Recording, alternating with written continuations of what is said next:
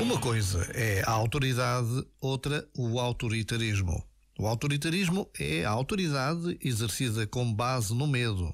Um medo que leva à necessidade de controlo. E um controlo que, por sua vez, leva ao desvirtuar da autoridade.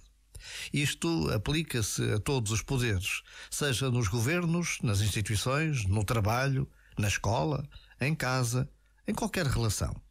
A verdadeira autoridade vem da capacidade de autoria. Então, em vez da agressividade, lideramos pela assertividade. Em vez do medo, lideramos pela inspiração.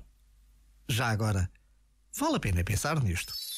Este momento está disponível em podcast no site e na app.